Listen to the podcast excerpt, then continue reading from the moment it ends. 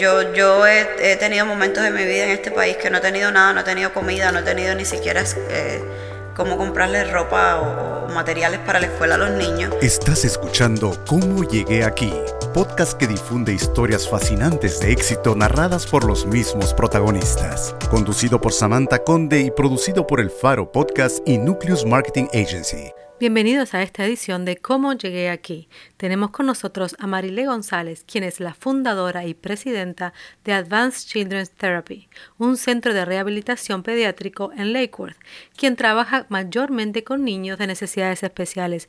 Bienvenida. Gracias, gracias por la invitación. Es un gusto tenerte aquí, conocer de ti, de tu vida y de todos tus logros, que, son muchos y quedan muchos por delante también. Pero cuéntanos, porque empezamos eh, hablando un poquito de, tu infancia y de, de, cómo creciste y tu educación en Cuba. ¿Naciste en Cuba? En Cuba.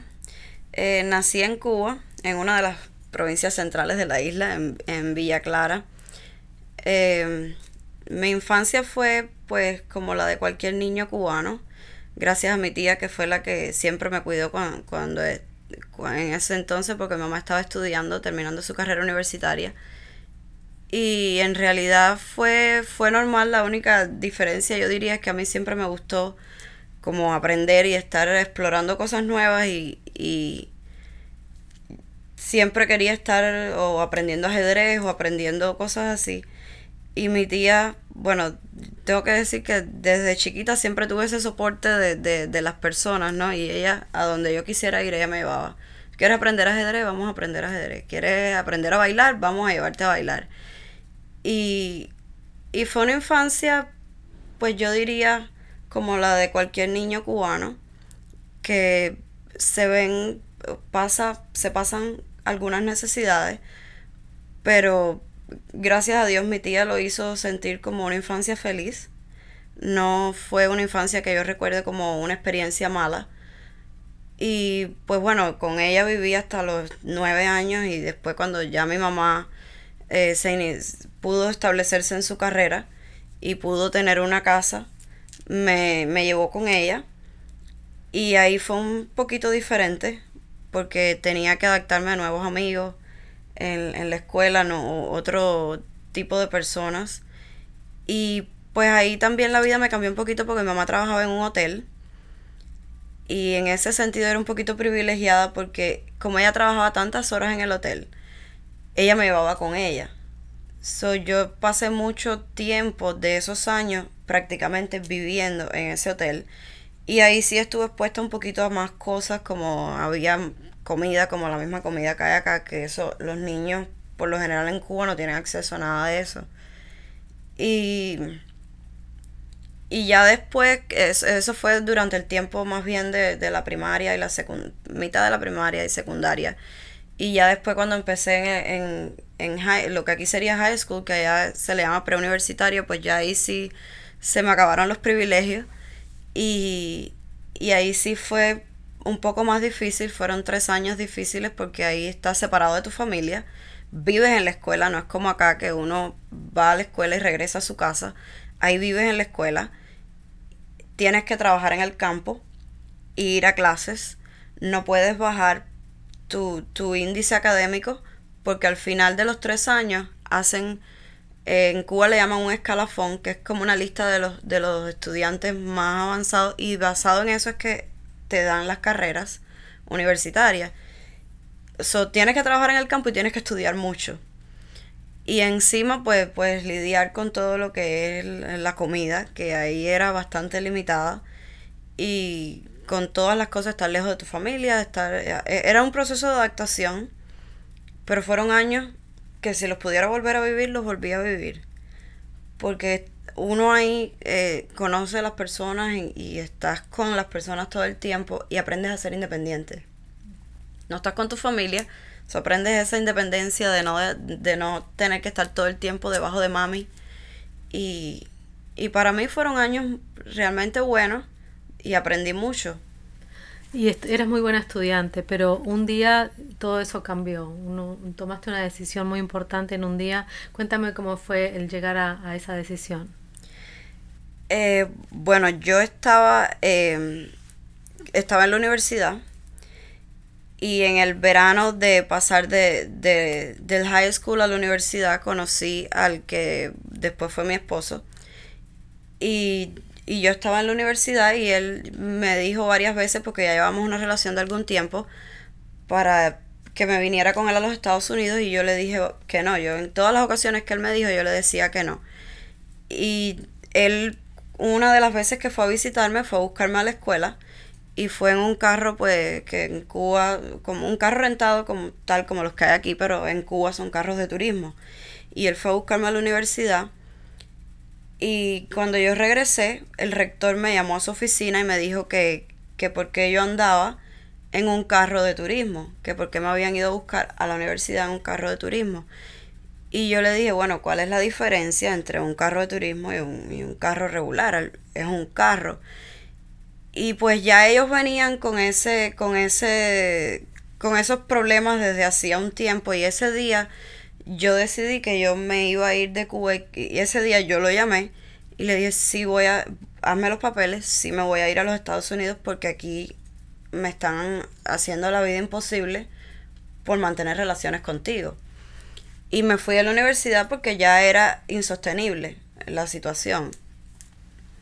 Pero lo hiciste, eh, la, la, ida fue difícil, como decíamos, las despedidas son terribles y lo decidiste rápido, te salió por suerte todo el papeleo bien rápido y te fuiste así, casi que de un día para otro. Sí, yo, yo nunca dije que estaba haciendo papeles, eh, solamente lo sabía mi mamá y mi papá porque en varias ocasiones fueron conmigo a entrevistas y, y a hacer los procesos migratorios que había, ahora son más fáciles, pero en aquel entonces eran un poquito más complejos en Cuba yo solamente tenía 18 años, yo iba a la oficina de inmigración sola y yo me moría porque no sabía ni qué estaba haciendo, pero yo iba.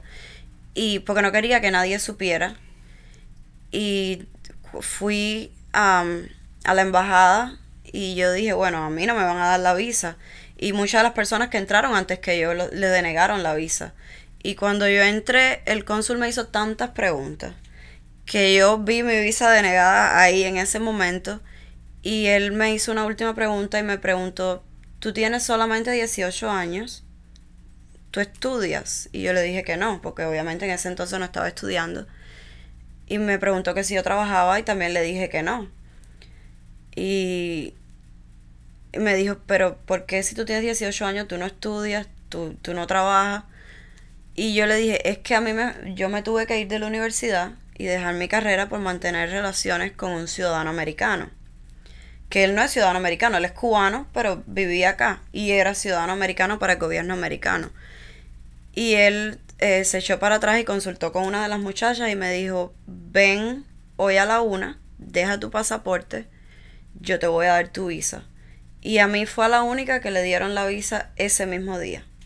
Y pues ahí me fui, fui donde un abogado de inmigración, que ya yo había hablado con él, y él me hizo todos los papeles. Eso fue el, el 20 de abril del 2007.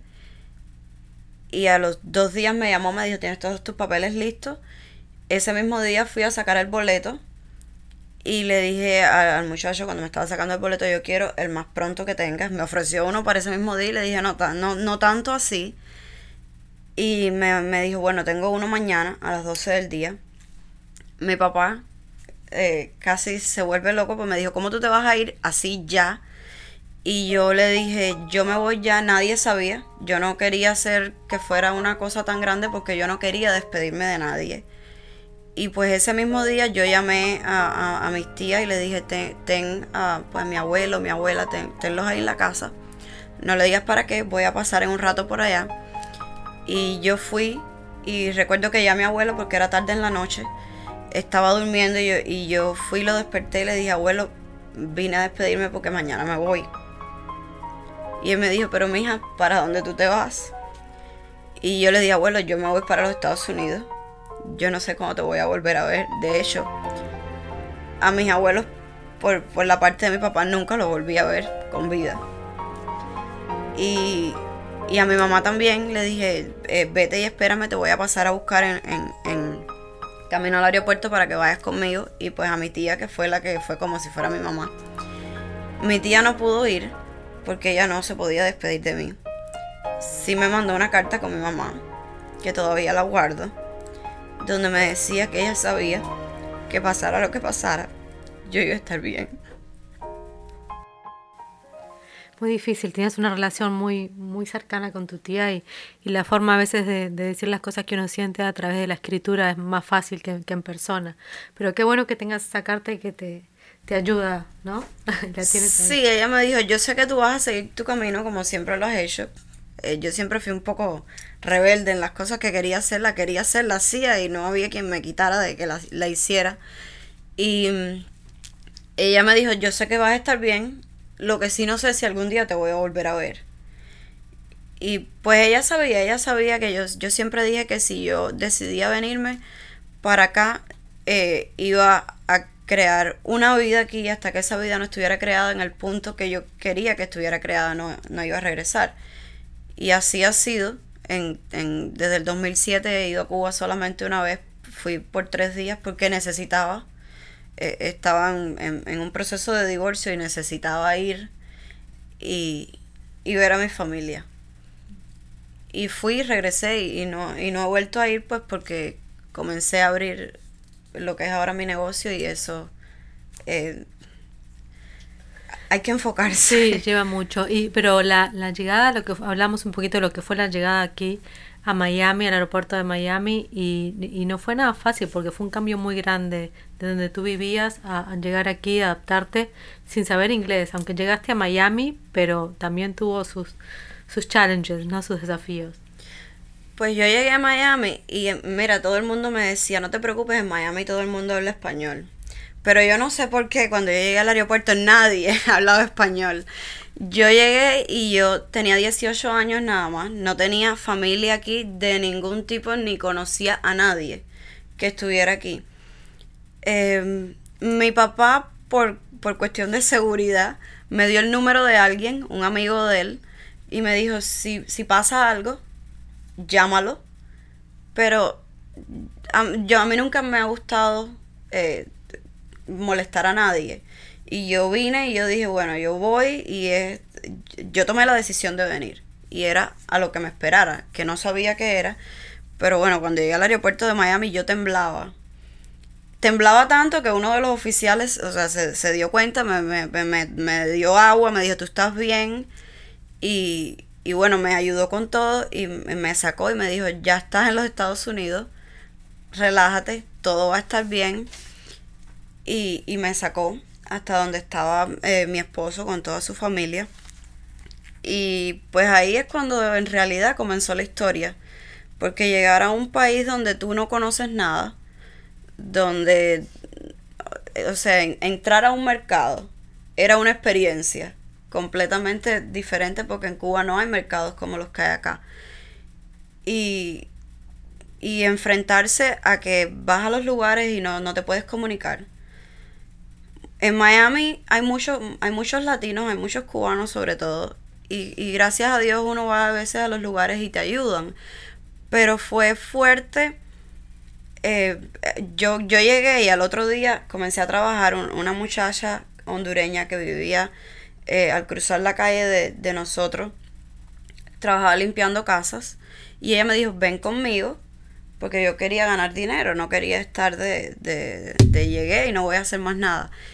Y yo me iba con ella y yo recuerdo que aquellas casas eran tan grandes y, y lo que le pagaban era 80 dólares al día, 40 para ella y 40 para mí. Había que bañar, si, si, si los dueños tenían perrito, había que bañar al perrito. Si tenían un driveway, no importa de qué tamaño fuera el driveway, había que limpiar el driveway, había que limpiar la piscina, había que limpiarlo todo. Y todo eso era por 80 dólares. Yo recuerdo, en una de las casas había una señora que tenía un estante pero gigantesco de cristal lleno de perfumes en miniatura. Era una colección. Y aquella señora sabía exactamente dónde ponía cada perfume. Y había que limpiarlo y ponerlo exactamente donde estaba. Solamente limpiar aquello se tomaba casi todo el día. Y era, era como una... Era como algo bien difícil ver que eh, esta muchacha, Carla, es el nombre de ella, tenía tres niños, estaba embarazada no tenía papeles y ganaba solamente 40 dólares al día. Y aquello para mí fue tan impactante que, ah, o sea, nunca, nunca lo he olvidado. Y yo iba con ella y trataba de ayudarla. Pero fue, fue un cambio brusco.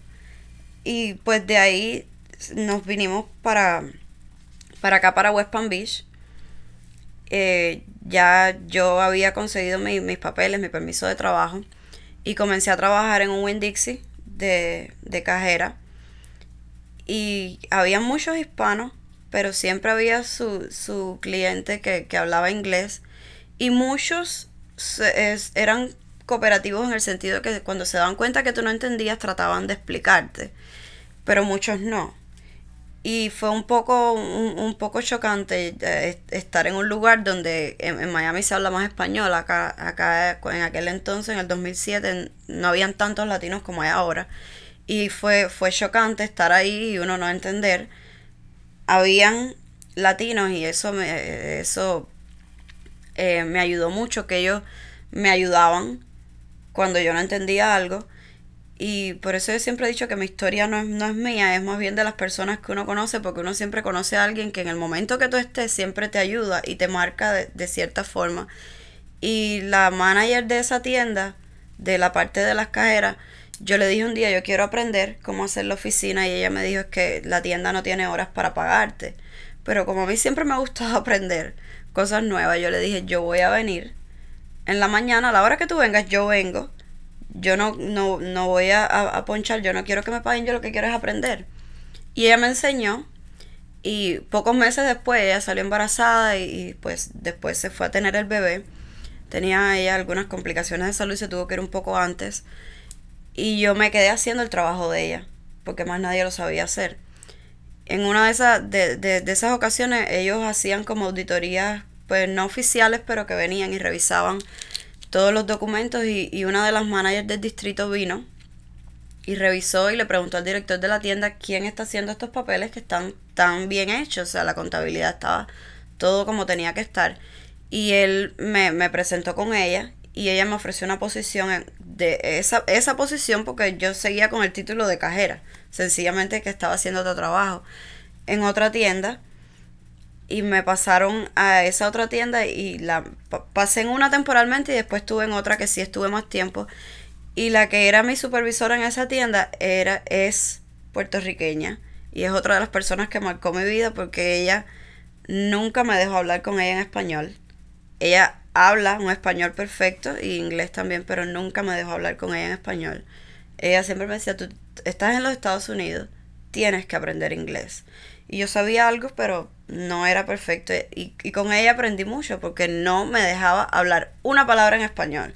Si era en chino, ella se, me entendía, pero en español no.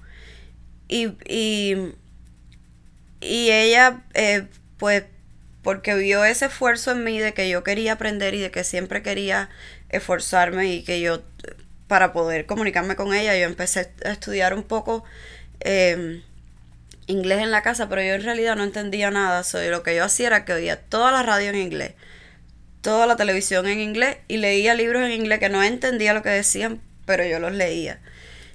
Y ella, cuando yo tuve mi segundo bebé, ella me, me llamó yo quería tomar los tres meses de, maternidad que, que, que, generalmente te dan en los trabajos y ella me llamó cuando estaba como un mes y medio y me dijo hay una posición que se abrió en una tienda como la mía para que tú la tomes. Yo te recomendé y te quieren dar esa posición a ti.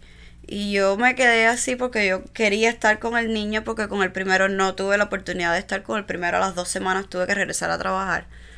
Y yo dije bueno eh, hay oportunidades que solamente se dan una vez. Y yo tomé la decisión y, y fui, comencé a trabajar ahí en esa tienda. Y en esa tienda nadie hablaba español. Ahí aprendí yo a hablar inglés. Ahí yo tenía que escribir emails. Me dio miedo, me dio, me dio un miedo horrible. Pero cuando yo estaba en high school, yo dejé eh, mi sueño de ser doctora por miedo, por miedo a las matemáticas. Y yo dije que el miedo no me va a parar nunca más en la vida. Y yo dije, bueno, voy a ir y lo voy a hacer. Tenía que escribir emails, que eh, a veces uno habla inglés, pero escribirlo es un poco más complejo. Y yo le estaba escribiendo email a estas personas que yo no sabía ni quiénes eran.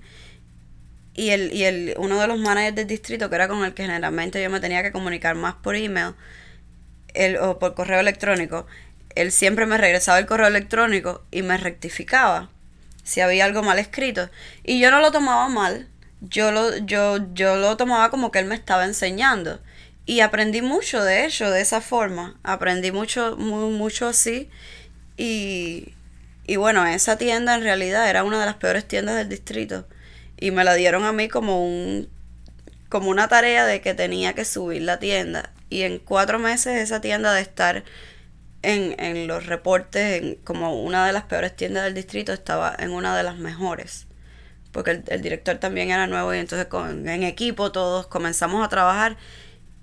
Y de, del director de esa tienda yo aprendí lo que era el valor del trabajo en equipo que esas, e, eso se logró porque todos trabajamos y ese era el objetivo que teníamos. Marilé González llegó de Cuba a Miami con solo 18 años, dejando a todos sus seres queridos atrás en busca de un futuro mejor. Llegar a los Estados Unidos sin saber nada de inglés fue un desafío, pero con mucho trabajo y sin dejar pasar oportunidades, Marilé logra comenzar a trabajar casi de inmediato y poco a poco asciende en sus trabajos hasta lograr una buena posición en una de las cadenas de supermercados más reconocidas del país.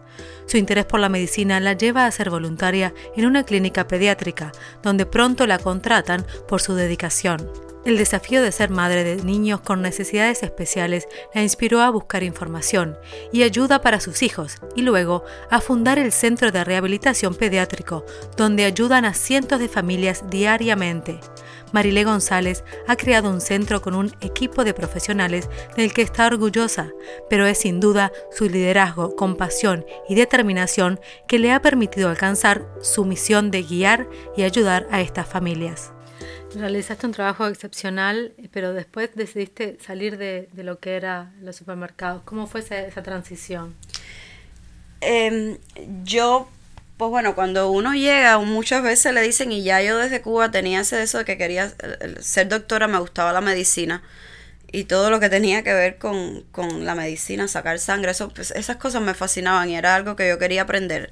Y comencé a ir a la escuela, a South University, y ahí en, la escuela eh, ya como que yo quería también cambiar de, si eso era lo que yo iba a hacer, quería cambiar de, de estar en un... en en un supermercado a estar más envuelta en lo que era e, el, mundo de la medicina para adquirir pues de cierta forma experiencia, porque si estaba estudiando, bueno, cuando te gradúas ya tienes el estudio y la experiencia. Y yo comencé a ir de voluntaria a una clínica pediátrica. Y ahí aprendí mucho de las muchachas, eh, pero sobre todo eh, el, el, esposo de la dueña un día me, me llamó y, y porque bueno, se abrió una posición y ya sí comencé a trabajar oficialmente, ya no era voluntaria. Y él me llamó un día a su oficina y me dijo, tú aprendes rápido y haces las cosas bien y haces las cosas con amor.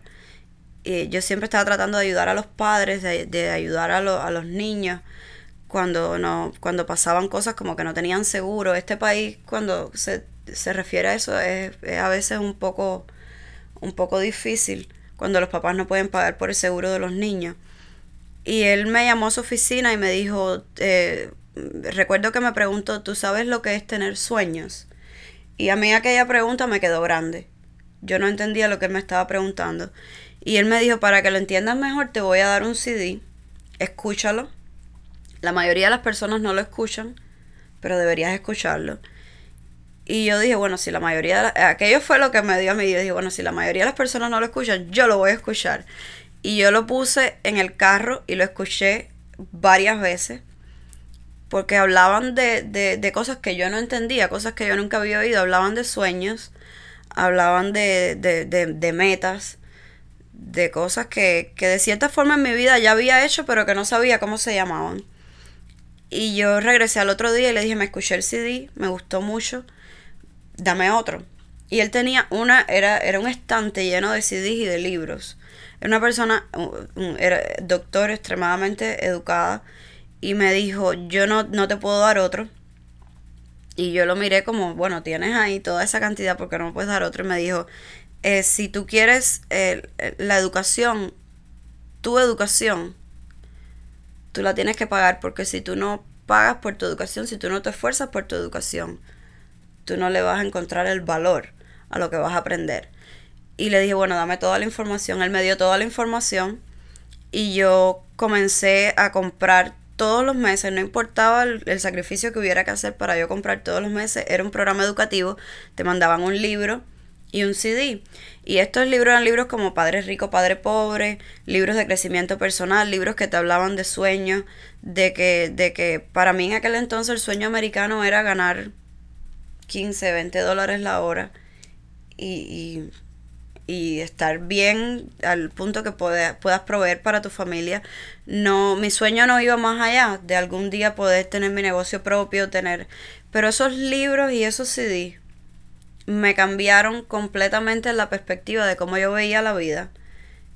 Nunca volví a ser la misma persona en, en cuestión de, de que comencé a soñar comencé a, a, tener sueños, a tener metas. Yo me decía, yo algún un día, yo no sabía cómo iba a hacer las cosas, pero yo decía, un día voy, voy a hacer esto. Y pues bueno, gracias a Dios, esos sueños muchos se han hecho realidad a, a, hasta ahora. Y esperemos que, bueno, hay muchos más, uno nunca deja de soñar. Claro que no, hay mucho más para adelante. Eres muy joven y tienes mucho por delante todavía.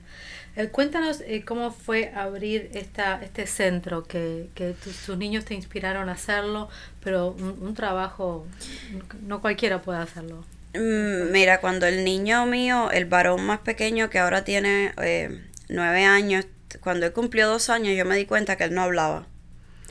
Y yo, como trabajaba con niños, veía la diferencia eh, yo lo llamaba por su nombre y él no contestaba. Él incluso teniendo a sus hermanos, él estaba siempre en una esquina, no, no interactuaba con sus hermanos. Y yo lo llevé a una evaluación para, para mí yo sabía ya lo que yo, yo comencé a, leer sobre autismo y yo quería que él no lo tuviera, pero, pero en el fondo sabía que, que eso era lo que él tenía a menos que fuera otro tipo, una enfermedad. El autismo no es una enfermedad, es una condición médica, pero yo quería saber qué era y yo lo llevé a tantos lugares con la esperanza de que alguien me dijera que no, que era otra cosa, cualquier cosa, algo que se curaba. Y, y, y pues siempre recibía la misma respuesta. Y yo en ese entonces yo, yo recuerdo que yo, bueno, fue, fue difícil porque yo tendría 19, 20 años. El papá de ellos no, no, lo aceptaba. Él nunca fue conmigo, hacía citas ni nada porque él decía que no, que el niño estaba bien. Y yo poco después, uh, el niño grande comenzó la escuela y la maestra pues se dio cuenta que, que él también tenía un poco como que no era como los otros niños y yo pues los llevé a los tres donde el neurólogo. Y a los tres los diagnosticaron con autismo. Yo fui a, a, todo fui a Miami, fui a, en, a Weston, a todos los neurólogos que a mí me recomendaban, yo iba esperando recibir una respuesta diferente. Respuesta que nunca recibí. Hasta un día decidí, dije, Marley, eh, es, esto es lo que es.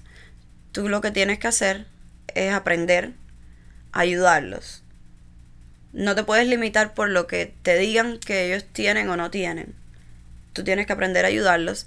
Y yo dejé mi, mi, trabajo y compré una casa. O bueno, compré la casa y, después dejé mi trabajo. Y hice eh, una, una, escuelita en esa casa. Era una, es una casa de dos pisos. El primer piso lo hice completamente una escuelita porque mi objetivo era poder pasar tiempo con los niños para yo poder ayudarlos a ellos enfrentar algunas cosas que en la escuela, pues porque hay más niños, no iban a poder aprender. Y yo hice esta escuelita, incluso en esta escuelita tenía niños que habían expulsado a otros de Ikea porque tenían autismo. Y ahí ellos funcionaban perfectamente bien porque yo eh, los ayudaba eh, con, con las cosas que ellos tenían dificultad. Para los niños que tienen una condición médica, ellos no son incapaces de hacer las cosas, ellos son capaces. De hecho, son más capaces que tal vez que, cualquier otro niño porque les cuesta más trabajo hacerlo. ellos tienen que esforzarse el doble para hacer algo. Y cuando ellos lograban algo, yo siempre como que, que era como una gran celebración porque a ellos le costaba mucho más trabajo que a un niño que, que gracias a Dios no tenía una condición médica. Y yo estaba un día en el, en el patio de mi, de mi casa, en el playground, estaban todos los niños jugando y yo los miraba y yo decía, bueno, si estos niños tuvieran el tratamiento médico que ellos necesitan, porque ya me habían hablado varias veces de terapia, yo había buscado, pero no, no había un lugar. Había anteriormente un lugar bien grande, pero lo habían cerrado.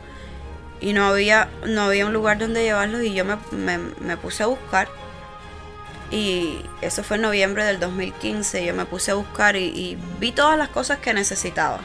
Pero yo miré lo que yo quería alcanzar. Porque es como cuando uno tiene, quiere tener un bebé. Tú quieres tener el bebé, pero tú no miras el proceso del embarazo, que es un proceso difícil. Y yo miré eso como así.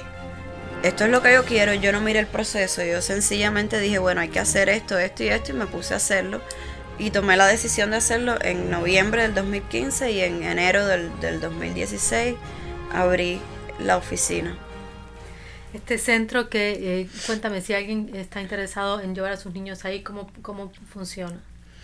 Bueno, eh, em, la mayoría de los referidos nosotros lo adquirimos a través de los pediatras, porque por cuestiones de los seguros, ellos, el pediatra tiene que, que identificar una necesidad en el niño para recibir el servicio. Eh, los pediatras hacen el referido, usualmente le dan a la mamá, a los padres una prescripción y entonces le dan un, casi siempre le dan pues un lugar donde llamar y muchas veces nos, nos, incluyen a nosotros. Eh, nosotros tenemos excelentes relaciones con los pediatras de acá del área y, y, obviamente trabajamos en conjunto con ellos. y una vez que dan la prescripción, pues ellos solamente tienen que llamar a la oficina hacer la cita, a los niños se les hace una evaluación inicial, pues para determinar si necesita tratamiento o si no lo necesita. Si necesita tratamiento, se le hace un plan de, de tratamiento para que para saber en qué es lo que se va a trabajar, para que los padres sepan en qué es lo que se va a trabajar, porque nos gusta mucho trabajar con los padres. Todos los niños usan un cuaderno donde las terapeutas siempre les ponen eh, pues actividades para hacer en la casa con los papás porque es importante que los papás estén incluidos no solo en el tratamiento del niño pero pero en los logros del niño porque los niños se sienten importantes cuando logran algo y los papás tienen que saber uno eso no lo puede dejar pasar por por, por alto tiene que, que saber exactamente dónde está el niño y qué es las cosas que está logrando y, y, pues así es como nosotros recibimos la mayoría de los pacientes, vienen por referido de los pediatras por referido de otros padres que ya han estado por mucho tiempo con nosotros. Y, y las terapeutas también. Es que las terapeutas que yo tengo son, que, trabajan conmigo son tan...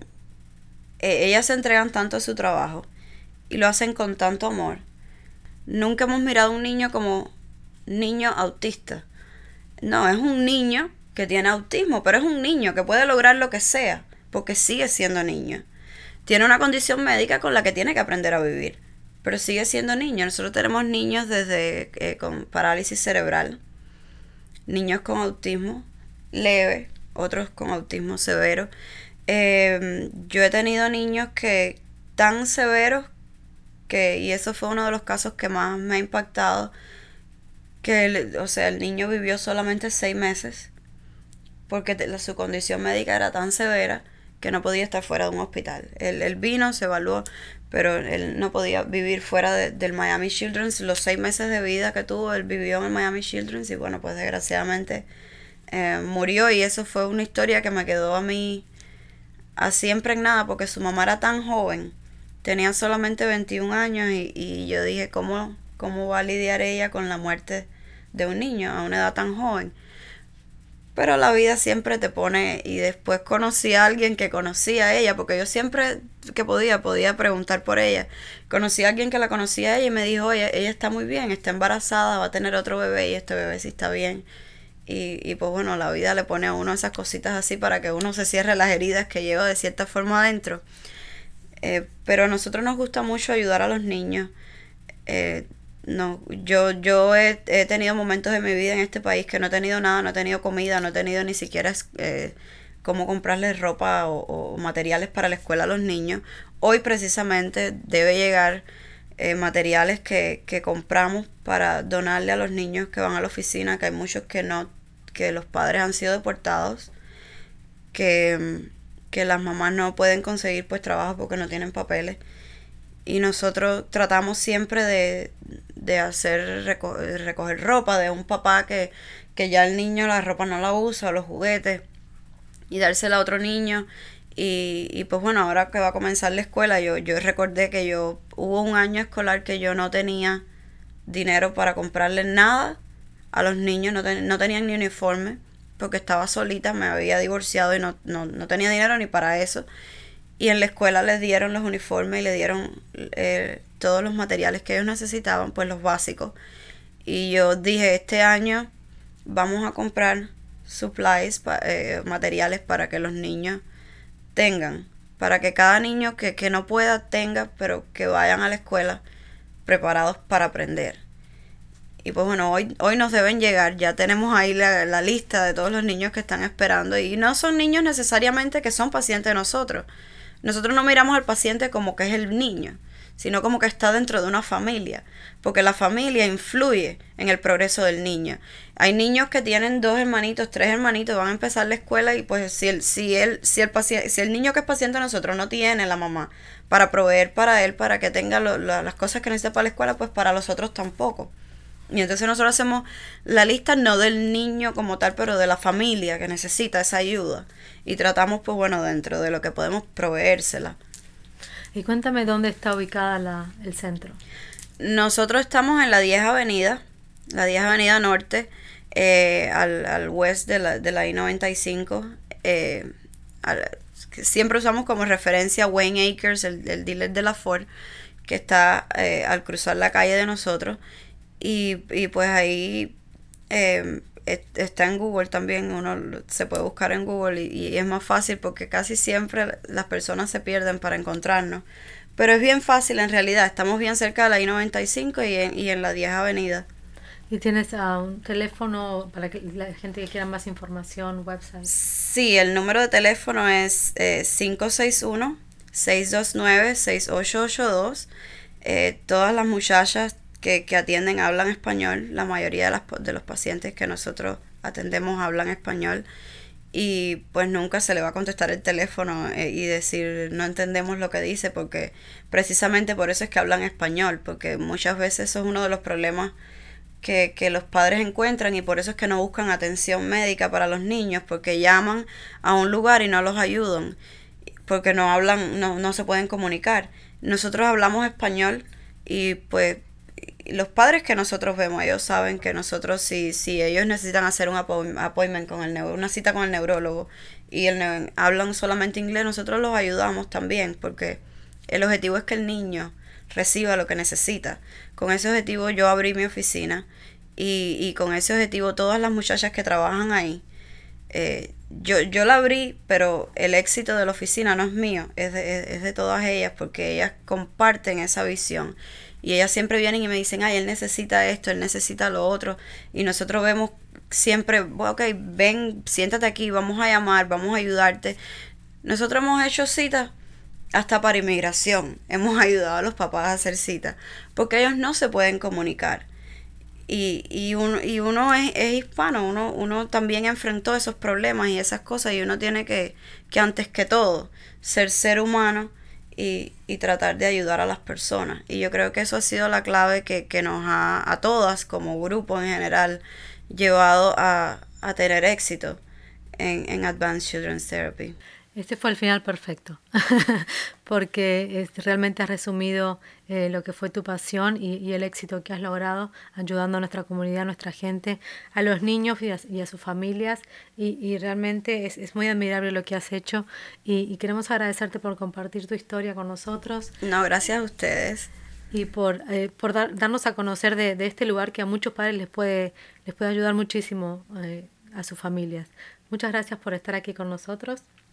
Gracias otra vez y bueno, lo, eh, el objetivo de nosotros es ayudar y ahí vamos a estar para cualquier persona que necesite la ayuda de nosotros en cualquier momento. Nosotros eh, se contactan con nosotros y nosotros los ayudamos. Muchas gracias. Y también ponemos la, en la descripción, vamos a poner el teléfono para que, que, quieran más información. Y a nuestra audiencia le decimos que nos volvemos a encontrar en la próxima, en el próximo episodio de Cómo llegué aquí. Has escuchado Cómo llegué aquí podcast que difunde historias fascinantes de éxito narradas por los mismos protagonistas. Conducido por Samantha Conde y producido por El Faro Podcast y Nucleus Marketing Agency.